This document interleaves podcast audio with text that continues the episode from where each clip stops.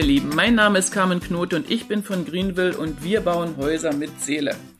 Und das hier ist mein Podcast, in dem ich euch lehren möchte, wie auch ihr euer Haus mit Seele bekommt, beziehungsweise wie ihr es bauen könnt. Und wenn ihr möchtet, so könnt ihr gern unter diesem Podcast eure Fragen stellen oder miteinander diskutieren oder eure Erfahrungen in der Sache schildern. Und äh, gerne könnt ihr natürlich auch meinen Kanal abonnieren und natürlich auch sehr gerne mit anderen teilen. Heute möchte ich äh, gern über die wichtigste Sache mit euch sprechen und zwar mit dem Start deines Projektes. Also ich gehe jetzt davon aus, du hast dein Traumgrundstück gefunden und jetzt fragst du dich, wie geht's denn nun weiter? Wie komme ich denn zu meinem Traumhaus? Und das erste, ähm, was ich empfehle, ist, dass die Lage des Hauses auf dem Grundstück fixiert wird. Und dazu braucht ihr meiner Meinung nach zwangsweise ein Vermesser. Es gibt ähm, sicher viele, die einfach anfangen, ähm, ja, vom, vom vorhandenen Plan aus äh, zu starten. Ähm, es gibt mehrere Gründe, warum ich das zum Beispiel grundsätzlich nicht mache und immer sage, ein Vermesser muss her. Und das Geld äh, kann nicht gespart werden.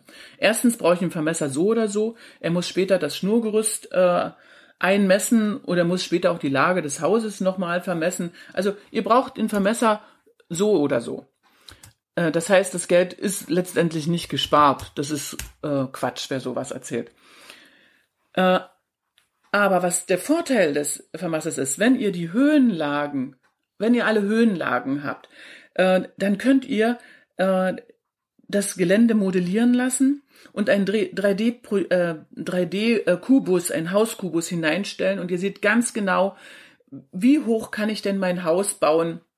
Das bedeutet, ähm, ich habe zum Beispiel, äh, wenn ich zum Beispiel, ich habe Vorgaben, ich habe ja immer Vorgaben, äh, außer wenn ich äh, keine, äh, kein, kein Bebauungsplan vorliegt, dann muss ich mich an den Gebäude die um mich herum sind, ähm, muss ich mich an denen orientieren. Aber in der Regel habe ich einen Bebauungsplan und in, Be in dem Bebauungsplan sind vorgegeben die Traufhöhen, die Fürsthöhen, ähm, also wie hoch darf ich bauen, darf ich eingeschossig bauen, zweigeschossig bauen, dreigeschossig bauen, anderthalbgeschossig bauen. Also diese ganzen Vorgaben habe ich und damit das Objekt in der optimalen Höhe in das Grundstück eingepasst wird, dazu brauche ich diese 3D-Geländemodellierung äh, oder mindestens die Höhenquoten. Das bedeutet, ich habe dann, wenn ich eine Traufhöhe zum Beispiel von sechs Metern habe, äh, dann steht genau im Bebauungsplan drinne, entweder, dass ich von der, äh, in der Regel ist es so, dass ich von der jetzt bestehenden ähm, äh, Sohle, also vom, vom jetzt bestehenden tiefsten Punkt des Geländes nutzen muss und da meine Höhe äh, daran sich meine Höhe orientiert. Oder es kann auch sein, dass es sich, was weiß ich, an der Straßenhöhe orientieren muss mit dem höchsten Punkt. Also demnach, wie es drinnen formuliert ist. Und dann das Haus auszujustieren in der richtigen Höhe, das kriege ich nur hin mit diesen Höhen, vorgegebenen Höhenquoten. Auch zum Beispiel, wenn ich ein äh, beschränktes Budget habe und ich hätte mein Haus, wie es immer am schönsten ist, über dem vorhandenen Straßenniveau, dann muss ich vielleicht auffüllen. Ich weiß gar nicht wie viel. Das sehe ich nur, wenn ich die Höhenquoten habe, beziehungsweise eine 3D-Geländemodellierung äh, gemacht habe. Dann sehe ich, wie hoch muss ich denn raus? Das heißt, ich kann schon einschätzen, wie viel, wie viel ähm, Erde oder besser gesagt, wie viel äh, Füllmaterial oder, oder Frostriegel. Wie viel brauche ich denn, um das Haus überhaupt hochzubekommen? Kann ich mir das denn überhaupt noch leisten dann? Ähm, oder ähm, wenn ich das Geld sparen will, wie tief kann ich denn, wie, wie tief kann ich denn abgraben, um das Haus äh, in die Erde hineinzusetzen? Dass ich noch meine Zufahrt behalte mit den sieben Prozent, dass mir nicht das Wasser ins Haus läuft. Ähm, was ich, was muss ich da machen? Also all das kann ich abklären mit diesen Vermesserdaten. Deswegen sind die für mich ähm, ja einfach erforderlich. Das äh, darüber würde ich nicht, äh, darauf würde ich einfach nicht verzichten. Ja. Das nächste, was ähm, was was ihr braucht, ist, dass ihr äh, überlegt, ob ihr ein ähm, ob ihr eine Schürfung macht, das heißt ein Bodengutachten beauftragt. Das Geld ist in der Regel auch gut äh, investiert, das ist gar nicht so teuer ähm, würde ich bei Hanggrundstücken immer dazu raten und bei Grundstücken und wenn ihr einen Keller baut, würde ich es auch dazu raten, weil, äh, weil das äh, in der Tiefe würde ich es auch machen. Äh, und wenn das Grundstück eventuell belastet ist. Also das heißt, wenn ihr mit Nachbarn sprecht oder mit der Gemeinde sprecht äh, oder in Flurkarten schon gesehen hat, dass dort eventuell Belastung geben könnte, äh, zum Beispiel, was weiß ich, äh, ja, ich hatte schon Grundstücke, die früher eine Mülldeponie waren und das und ja, wo, wo einfach ein riesiger Aushub gem gemacht werden musste und das verfüllt werden, wieder verfüllt werden musste. Oder wenn zum Beispiel Torf äh, ähm, vorhanden ist, den man auch, also das ist ein nicht tragfähiger Untergrund, den man dann austauschen muss. Äh, oder ähm, ja, was weiß ich, wenn Steine oder sowas äh, da sein könnten. Äh, auch da würde ich zur Schürfung empfehlen. In der Schweiz ist es fast die Regel, wenn ich ein Hanggrundstück habe. Also da, kommt man um das gar nicht rum. Äh, in, in normalen Baugebieten, die erschlossen sind, also wo viele bauen, ist es in der Regel vorab abgeklärt. Also ähm, wenn die Straßen angelegt werden, dann macht das in der Regel schon die Gemeinde und gibt da schon eine Empfehlung. Also dort könnt ihr fragen und äh, auch Nachbarn fragen. Es ist ein topfebenes Grundstück und ihr macht nur eine Bodenplatte und rundherum haben sie gebaut und es war kein Problem dann, äh, ja, dann würde ich wahrscheinlich darauf verzichten. Ähm, wozu nutzt das Bodengutachten? Also in der Regel äh, ist es dazu da, alle Kosten zu klären, weil ähm, und sich etwas vor Überraschungen zu schützen. Hundertprozentig wird das nie sein, weil wenn ihr eine Schürfung macht, kann genau an der Stelle mal nichts sein. Und wenn ihr ein zwei Meter daneben ist vielleicht was. Also hundertprozentig Sicherheit gibt's nicht, aber ähm, es ist schon für die äh, Vorabkostenklärung eine entscheidende Sache, die ich machen äh, würde. Ja, ähm, wie geht's dann weiter? Also, äh, das das, das bedeutet, ähm, wenn der Vermesser die Daten geliefert hat, hat äh, es sollte die digital sein. Also wenn ihr diese Vermesserdaten beantragt, äh, müsst ihr darauf achten, äh, dass sie Punkt A digital zum Einlesen äh, an den Planer geschickt werden, äh, damit der praktisch diesen äh, die Entwurfsplanung angehen kann. Äh, dann sollte praktisch der Vermesser sämtliche Bestandsunterlagen äh, der anliegenden Medien und Entwässerung und auch der Entschließungsstraße ähm, mitorganisieren. auch das ist wichtig für die Kosten. Erstens brauchen wir es sowieso, weil der Bauantrag kann bloß damit gemacht werden. Also man muss ja praktisch die Anschlüsse darstellen. Und ihr seht die Entfernungen und das ist auch wieder ein Kostenpunkt, der von äh, vornherein abgeschätzt werden kann. Ja, dann äh, ist es ganz wichtig, neben den Höhen liegen, dass auch von Bestandsbauten, wenn, wenn die auf dem Grundstück sind, die Gebäudenecken äh, mit vermessen werden.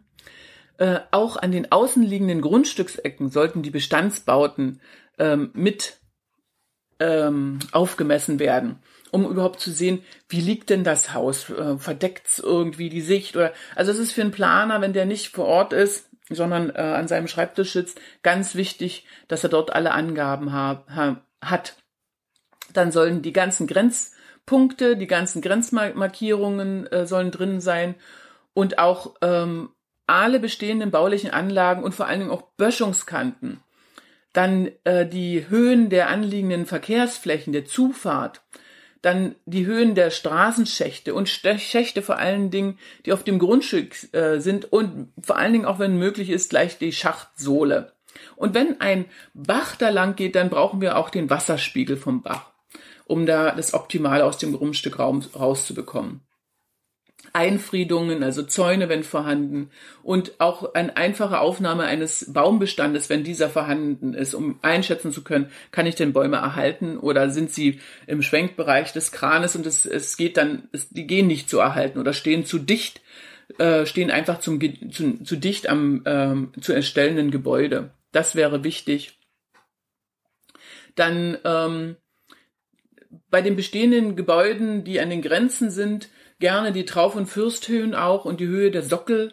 Äh, dann, äh, was wir später dann brauchen, das aber mit in das Angebot des Vermessers reingehen äh, sollte, wäre zum Beispiel, äh, wenn die Gemeinde äh, es möchte, dass die, dass die Bäume praktisch zwangsweise als Bestandsaufnahme alle mit eingeführt werden müssen, sollte das als Bedarfsposition mit drinne sind und ähm, bestehenden Katasterplan für die Baueingabe, falls das ortsüblich ist, sollte auch mit dabei sein. Dann das Abstecken des Schnurgerüstes, wenn man dann später beginnt mit Bauen, das sollte auch gleich mit eingeflossen sein, dass wir die Kosten auch schon haben.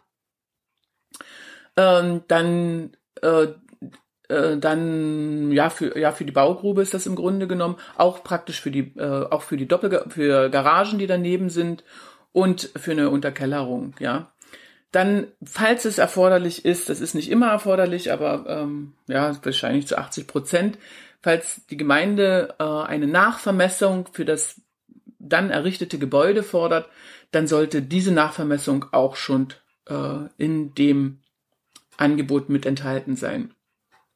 Dann äh, muss der Vermesser in vielen Gemeinden äh, oder vielen Bundesländern oder Kantonen auch den Lageplan zum Baugesuch fertigen. Dann durfte es nämlich der äh, Architekt nicht, dann muss es ein amtlicher Vermesser äh, tun. Auch dieses sollte mit im, Bau, äh, im, im Angebot des Vermessers enthalten sein.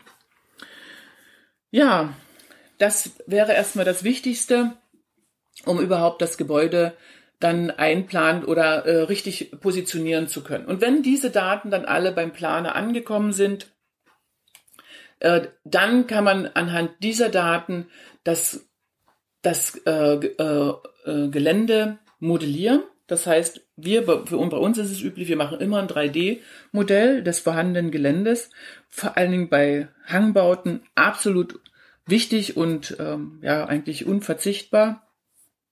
Und in dieses 3D-Modell stellen wir dann äh, das möglich zu erbauen, den Kubus des möglich zu erbauenden Gebäudes ein. Das bedeutet, ihr müsst vorher abgeklärt haben, wie hoch ist mein Budget, was kann ich ungefähr bauen und äh, der Planer muss gelesen haben oder ihr, äh, wenn ihr es selber macht, müsst gelesen haben, was darf ich denn hier bauen? Also welche Dachneigung und welche welche Dachneigung äh, und wel, ähm, welche Außenmaße äh, ja, oder, oder welche Kniestockhöhe oder darf ich zwei Geschosse haben, so dass ich ein 3D-Modell, äh, ein einfaches 3D-Modell entwickeln kann.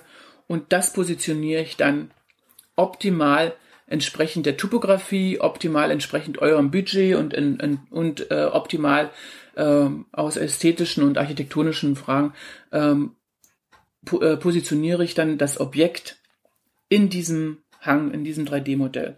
Und mit diesem 3D-Modell, das ist das dann die Grundlage für das nächste Gespräch, was ihr mit dem Planer äh, vornehmen solltet.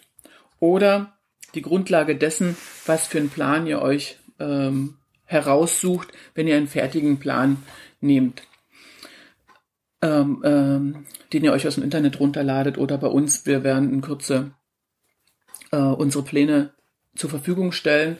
Wir sind im Moment am Arbeiten daran, dass wir praktisch unseren Planfundus ins Internet stellen werden. So, dann, wenn, dann habt ihr erstmal die optimale Lage äh, abgeklärt eures Projektes auf dem Grundstück. Ihr weil, wisst, ja, wie ihr die, äh, also wo ihr, wo ihr sitzen wollt, ähm, seid vorsichtig mit, mit, äh, mit Sitzplätzen, die im Osten liegen. Es zieht in der Regel immer. Ähm, dann, dann, ähm, dann wisst ihr, wo ihr den Garten anlegen äh, wollt. Also dann ist das schon mal vorab abgeklärt, ja. Das, ähm, diese Positionierung ist abgeklärt. Dann geht es weiter. Dann kommt im Grunde genommen äh, der nächste Schritt und der nächste Schritt ist, dass die Grundrisse entwickelt werden. Ähm, um diese Grundrisse zu entwickeln, ähm, gehen wir in der Regel immer so vor, oder ich gehe so vor, ähm, äh, dass ich den Leuten sage, sammelt mir, macht euch einen Account in Pinterest, das ist das einfachste, und sammelt mir in Pinterest einfach Fotos die wir uns dann zum, äh, zusammen anschauen können. Das bedeutet, die Fotos, die ihr sammelt, das kann manchmal nur eine Ecke vom Haus sein oder es kann, was weiß ich, in der Küche eine Kleinigkeit sein. Anhand dieser Fotos kann man aber wunderbar euren Typ schon einschätzen. Das heißt, ähm, bin ich mehr geradlinig? Will ich klare Linien haben? Äh, oder will ich es verspielt romantisch? Will ich ein Farmhaus, weil ich äh, ja lieber bäuerlich wohnen will, mich und mich wohlfühle? Oder ein englisches Cottage? Äh, wo schlägt denn das Herz? Also dieses zu suchen, also diese Bo Fotos zu suchen, ähm, das kann sich manchmal noch in eine komplett andere Richtung entwickeln. Aber dieses Suchen der Fotos, um mal den Gedanken zu strukturieren, was möchte ich denn, wo würde es, wo würde es mich denn flashen? Also was wäre denn das, das Tollste? Das ist äh, doch ein wichtiger Prozess.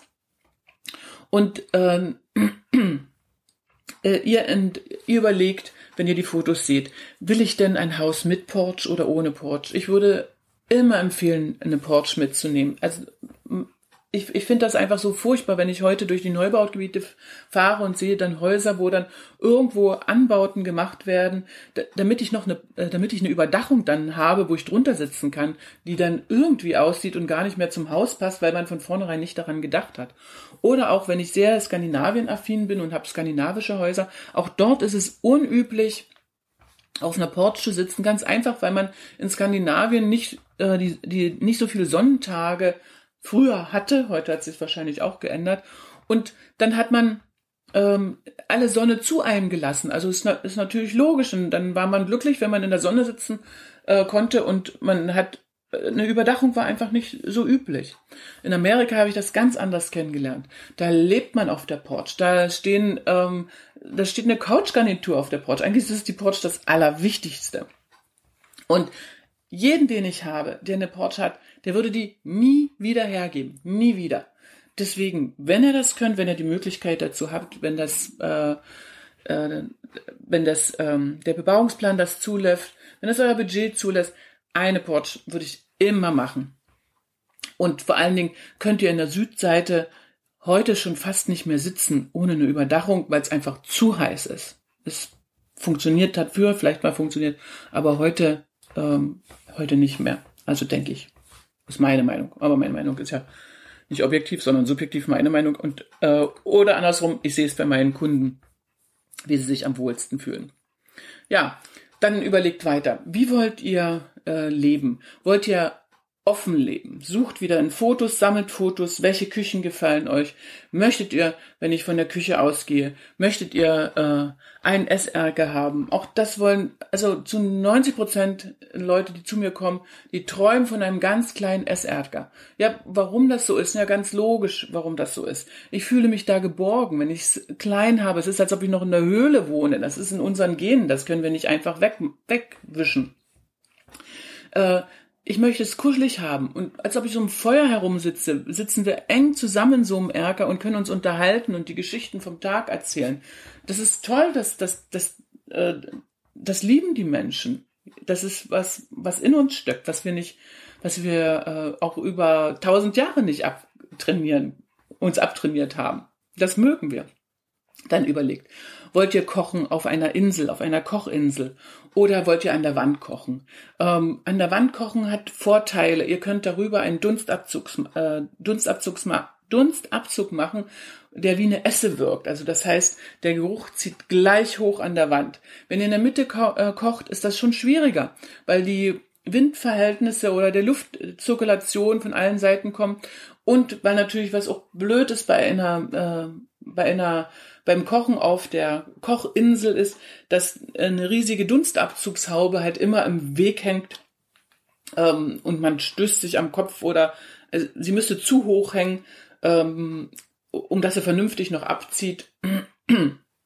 ähm, also bei Kücheninseln würde ich immer einen Unterflurabzug äh, empfehlen, so dass der Rauch oder Quatsch, der Rauch, der äh, der der Phrasen äh, gleich praktisch ähm, weggezogen nach unten weggezogen wird. Da gibt's auch unterschiedliche, aber die von Bohrer, die wirken wirklich super. Habe ich auch ein paar Videos äh, in Greenville drin, wo wir wo ihr das seht bei der Haustour in Wien zum Beispiel zeige ich's und ich glaube in Zitzers bei der Haustour ja ähm, von dem Beach House. Da zeige ich es auch. Also es, äh, die ziehen wunderbar ab. Es, äh, Bora ist natürlich eine sehr High-Level-Marke, relativ teuer, aber es gibt auch andere Anbieter, denke ich mal, die, ähm, wo man auch das Ganze etwas kostengünstiger erhalten kann. Ja, das überlegt das, ähm, wollt ihr nur Schnitzel, schnipseln auf der Insel? Ähm, wollt ihr ähm, ein kleines Waschbecken zusätzlich auf den, was wollt ihr machen, wie wollt ihr leben, wie wollt ihr euch bewegen in der Küche? Wollt ihr dann ein offenes Wohnen, äh, praktisch Küche, Essen und Wohnen in einem Raum und alles ganz groß wie in einem Loft oder wollt ihr es abgetrennt haben? Wenn ihr es abgetrennt haben wollt, wie soll die Abtrennung aussehen? Da gibt es ganz tolle Sachen, äh, entweder mit einer doppelten Schiebetür, äh, die man äh, zuziehen kann. Die kann Glas oder nicht Glas haben. In der Regel steht sie immer offen. Also ist es nicht so wichtig, dass sie Glas hat, kann man sich das Geld sparen. Oder man sagt, nee, ich koche immer nur mit zu, aber ich will rausgucken, ja, dann muss man halt Glas machen. Oder wollt ihr so eine äh, halbhohe Brüstung nur, dass ihr noch was hinstellen könnt und darüber bis zur Decke Butzenscheiben und Glas gibt's auch ganz tolle Beispiele. Findet ihr auch in Pinterest. Habe ich jetzt schon sehr oft gebaut. Ist äh, ein ganz tolles Lebensgefühl. Ähm, also ganz, ähm, also geht's ganz doll ans Herz und sieht total toll aus. Ja, dann weiter? Braucht ihr einen großen Esstisch? Ähm, habt ihr oft Freunde, Familien, die kommen?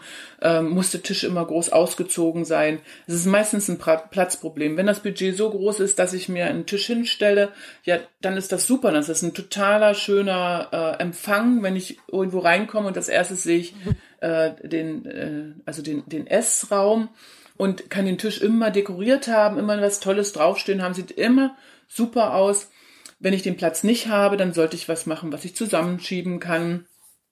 Ja, oder, oder, ja, es gibt auch Menschen oder es gibt auch Familien, die wollen gar nicht so einen Essplatz, sondern die wollen lieber eine große Küche, wo sie das alles drinne haben und mit einer äh, schönen Essecke oder mit einem großen Esserker und sind da äh, mehr als zufrieden und fühlen sich wohl und sagen, den großen Tisch, den brauche ich überhaupt nicht. Also man muss, äh, man sollte den Plan so machen, wie man wirklich lebt und nicht wie man denkt, man müsste leben oder weil es alle anderen so machen. Das ist völliger Quatsch sondern man muss fühlen, was man selber möchte oder andersrum, was man irgendwo gesehen hat. Ich liebe das Ausschluss, Ausschlussprinzip, deswegen gehe ich gerne äh, mit den Kunden, für die ich Häuser entwickle, in, in Häuser, die ich schon gebaut habe. Mhm. Und es ist nicht, äh, es gibt, ja, oft ist es so, dass man sagt, ja, genau so will ich es haben, aber oft ist es eben so, nee, das will ich nicht und das will ich nicht. Wenn man das einmal sieht, äh, dann kann man so wunderschön das Ausschlussprinzip praktizieren.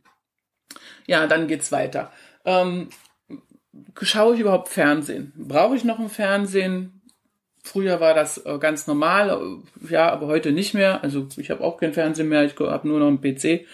Ähm, wenn ihr ein Fernsehen braucht, soll, der, ähm, soll das praktisch ein kleiner Fernsehraum sein, der nur dafür da ist. Der kann ganz klein sein, auch mit einer Schiebetür zum Zuschieben, dass ich es offen und zulassen äh, kann. Äh, oder möchte ich Fernsehen im Obergeschoss, vielleicht im Allroom schauen wie, wie ist mein Leben, was ist üblich, was mache ich, äh, wie lebe ich. Ähm, oder ähm, will ich praktisch den Fernseher in der TV-Wand verschwinden lassen? Das heißt, dass ich es gar nicht sehe, dass es das Wohnzimmer schön aussieht und ich habe nicht diesen schwarzen Fleck dort an der Wand oder will ich so einen neuen Fernsehen wie ich glaube Samsung bietet die an, den ich an die Wand hänge, wo ich äh, mir Bilder hochprojizieren können kann, die total romantisch und sie aussehen wie Fotos oder äh, wie Gemälde. Also da gibt es auch ganz irre Sachen inzwischen. Wie will ich das haben? Also das solltet ähm, da genauso die Bilder raussuchen, was euch gefällt. Also ich finde, die Wohnzimmereinrichtung ist was ganz Wichtiges und in der Regel werden da wenig Bilder äh, gesucht, ähm, weil wichtiger, wichtiger sind immer Bäder, Küchen äh, und ja, Bäder, Küchen, Porch und die Außen. Und ähm, dann, dann lässt das immer so nach bei dem Wohnzimmer, wobei ich das ganz wichtig viele, um, um finde, um auch das perfekte äh, herauszufinden oder herauszusuchen. Äh, äh, ja. Dann überlegt, ähm, wie ihr, dann überlegt ganz äh, wichtig, äh, finde ich das auch, äh, wie ihr schlafen wollt. Das heißt, ähm, in einem Schlafzimmer oder wollt ihr lieber getrennte Schlafzimmer? Ist heute auch komplett üblich, dass jeder seinen eigenen Bereich hat. Ähm, wollt ihr jeder eine Ankleide, nehmt ihr gemeinsam eine Ankleide. Reicht es euch, wenn ihr ein Schlafzimmer habt mit einem äh, Ankleideschrank im Schlafzimmer, weil ihr gar nicht so viel habt? Also wie lebt ihr, wie wollt ihr leben, was braucht ihr unbedingt, ähm, damit ihr euch glücklich fühlt? Ähm, ihr baut das Haus für euch und nicht, es, äh, nicht um den Neid der Nachbarn zu machen. Äh, das kostet sinnlos Geld und ist Quatsch. Also ihr baut das Haus einfach für euch und es soll so sein, dass dass ihr darin glücklich seid. Ähm, dann ja klar, dann ähm, ist noch, was ich, was, also was ich selber wichtig äh, finde, deswegen fahre ich in der Regel immer zu den Kunden, für die ich Häuser plane, fahre ich immer nach Hause.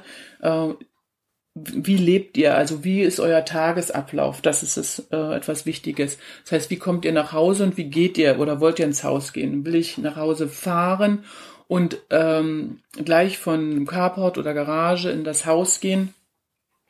Oder komme ich grundsätzlich zur Haustür rein? Wie, wie ist euer Ablauf? Also das äh, sollte der Planer wissen. Oder wenn ihr das äh, selbst macht und selbst einen Grundriss euch ähm, heraussucht, dann müsst ihr das gedanklich durchgehen. Wie wollt ihr leben? Wenn ich zum Beispiel zu Kunden fahre und ähm, schaue, wie die zu Hause leben und komme an und habe schon vor der Haustür einen riesengroßen Schuhschrank, der total voll ist und vor dem Schuhschrank liegt auch noch eine Armada Schuhe, dann weiß ich, okay, die Kunden haben einfach ein Schuhproblem.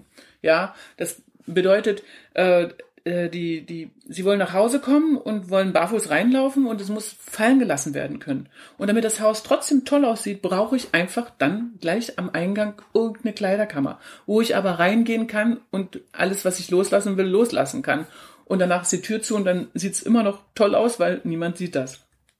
Also dieser Ablauf, ähm, was bin ich für ein Typ? Oder bin ich ganz ordnungsliebend? Dann kann ich mir im Foyer einen, einen schönen Einbauschrank machen, da weil ich alles ganz ordentlich hinmache.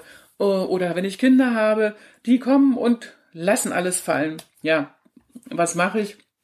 Dann lasse ich sie lieber zum Nebeneingang immer reinkommen, äh, dass sie dort alles fallen lassen können und das im Haus für immer toll aussieht. Ja, also eine Gedanken und vor allen Dingen dann die Fotos dazu. Und wenn die Fotos alle gesammelt sind, dann solltet ihr mit dem Planer diese ganzen Fotos in Pinterest miteinander besprechen. Es gibt bei mir keinen Kunden, den ich habe, der nicht Pinterest hat. Also ich könnte gar kein Haus bauen ohne diese Sammlung von den Pinterest-Fotos, weil daran entwickle ich im Grunde genommen das Haus. Und danach ist es auch völlig einfach. Also es ist auch, ähm, ja, es ist ein einfaches Herangehen. Und mit dem Planer einfach die Fotos besprechen, weil wenn ihr die nur dem Planer gibt, dann weiß der noch lange nicht, was euch an dem Foto gefällt. Also, wenn ihr, ihr seht vielleicht auf dem Foto eine Haustür, die euch gefällt und der Planer denkt an der Seite, die Porsche meint er so. Deswegen, was euch an jedem Foto gefällt, das sollte schon durchgesprochen, äh, durchgesprochen werden. Es ist in der Regel immer ein Sammelsurium, weil euch viel gefällt. Ja, das ist mir schon klar. Aber trotzdem kristallisiert sich das auf Grundlage der Vorgaben, der äußeren Vorgaben, Budget, ähm, ähm, behördliche Vorgaben und äh, Topografie des Grundstückes, äh, optimaler Ablauf im Haus. Also das sind so Sachen, ähm, die, die den Außenrahmen ein, eingrenzen und dann äh, optimiert sich das immer mehr und dann sind halt ein paar Fotos, die euch gut fallen, aber äh, die ihr gut findet, wo ihr mehrere gleichzeitig gut findet und wisst gar nicht, in welchen Stil es geht. Aber durch diese äußeren Vorgaben kristallisiert sich dann eine Richtung heraus. Das ist ganz einfach. Ja. Und wenn ihr dieses Gespräch samt den Fotos und ähm, wenn möglich auch mit einer Visualisierung. Das heißt, dass der Planer mal gesehen hat, wie ihr lebt und eure Abläufe genau könnt und alles herausgefragt habt, wie ihr lebt. Ähm, ja, muss ich vielleicht doch noch mal äh, was zu den getrennten Schlafzimmern sagen. Das ist so zum Beispiel ganz typisch bei, äh, bei Piloten äh, oder bei Schicht, Leuten, die in Schicht arbeiten, dass, weil die so eine unterschiedlichen Zeiten zum Arbeiten haben, dass sie den anderen einfach nicht wecken wollen, äh, dann sollte zum Beispiel auch nicht in so einen Fällen, wenn man ein gemeinsames Schlafzimmer haben, das Bad gleich am Schlafzimmer sein, weil es zu laut ist. Dann sollte die Ankleide dazwischen sein und dann erst das Bad oder Ankleide und Bad getrennt und eine komplett abgeschlossene Schlafzimmer. Das sind so Sachen, die man einfach beachten muss, damit später der Ablauf einfach optimal ist, ja. Okay, und wenn ihr das Gespräch geführt habt, dann kann der Planer die Grundrisse entwickeln. Und ich würde immer erst die Grundrisse entwickeln und würde das Haus nicht hochzeichnen, dass die Außenansichten schon zu, äh, zu sehen sind, ähm, weil das beeinflusst einfach zu sehr. Also meine Erfahrung ist, dass das Haus nicht mehr optimal wird. Ja, also ihr müsst den Grundriss haben und den, mit dem Grundriss leben können und auch den Grundriss zusammen erstmal entwickeln. Das können durchaus ein, zwei oder drei Termine sein, bis der optimal ist weil ihr lebt dann schon in dem Haus. Ihr, ähm, ihr, ihr, äh, ihr identifiziert euch immer mehr mit den Abläufen in dem Haus, wie es funktionieren wird. Ihr denkt euch dann rein. Und wenn ihr es dann hochzeichnen lässt in 3D oder 2D, äh, dann versteht ihr auch, warum manche Dinge so sind und nicht geändert werden können außen. Weil ihr ja innen so leben wollt. Ja? Und das ist ein Prozess, den ich auf jeden Fall ähm, richtiger finde, als andersrum heranzugehen an die Sache. Ja, nun hoffe ich, das hat euch erstmal äh, soweit geholfen. In der nächsten Folge erzähle ich dann einfach, wie es weitergeht. Ich danke äh, euch ganz herzlich für eure Aufmerksamkeit und für eure Zeit natürlich. Und tja, ich wünsche euch ganz viel Erfolg in der Umsetzung und in diesem Sinne alles Liebe, eure Carmen.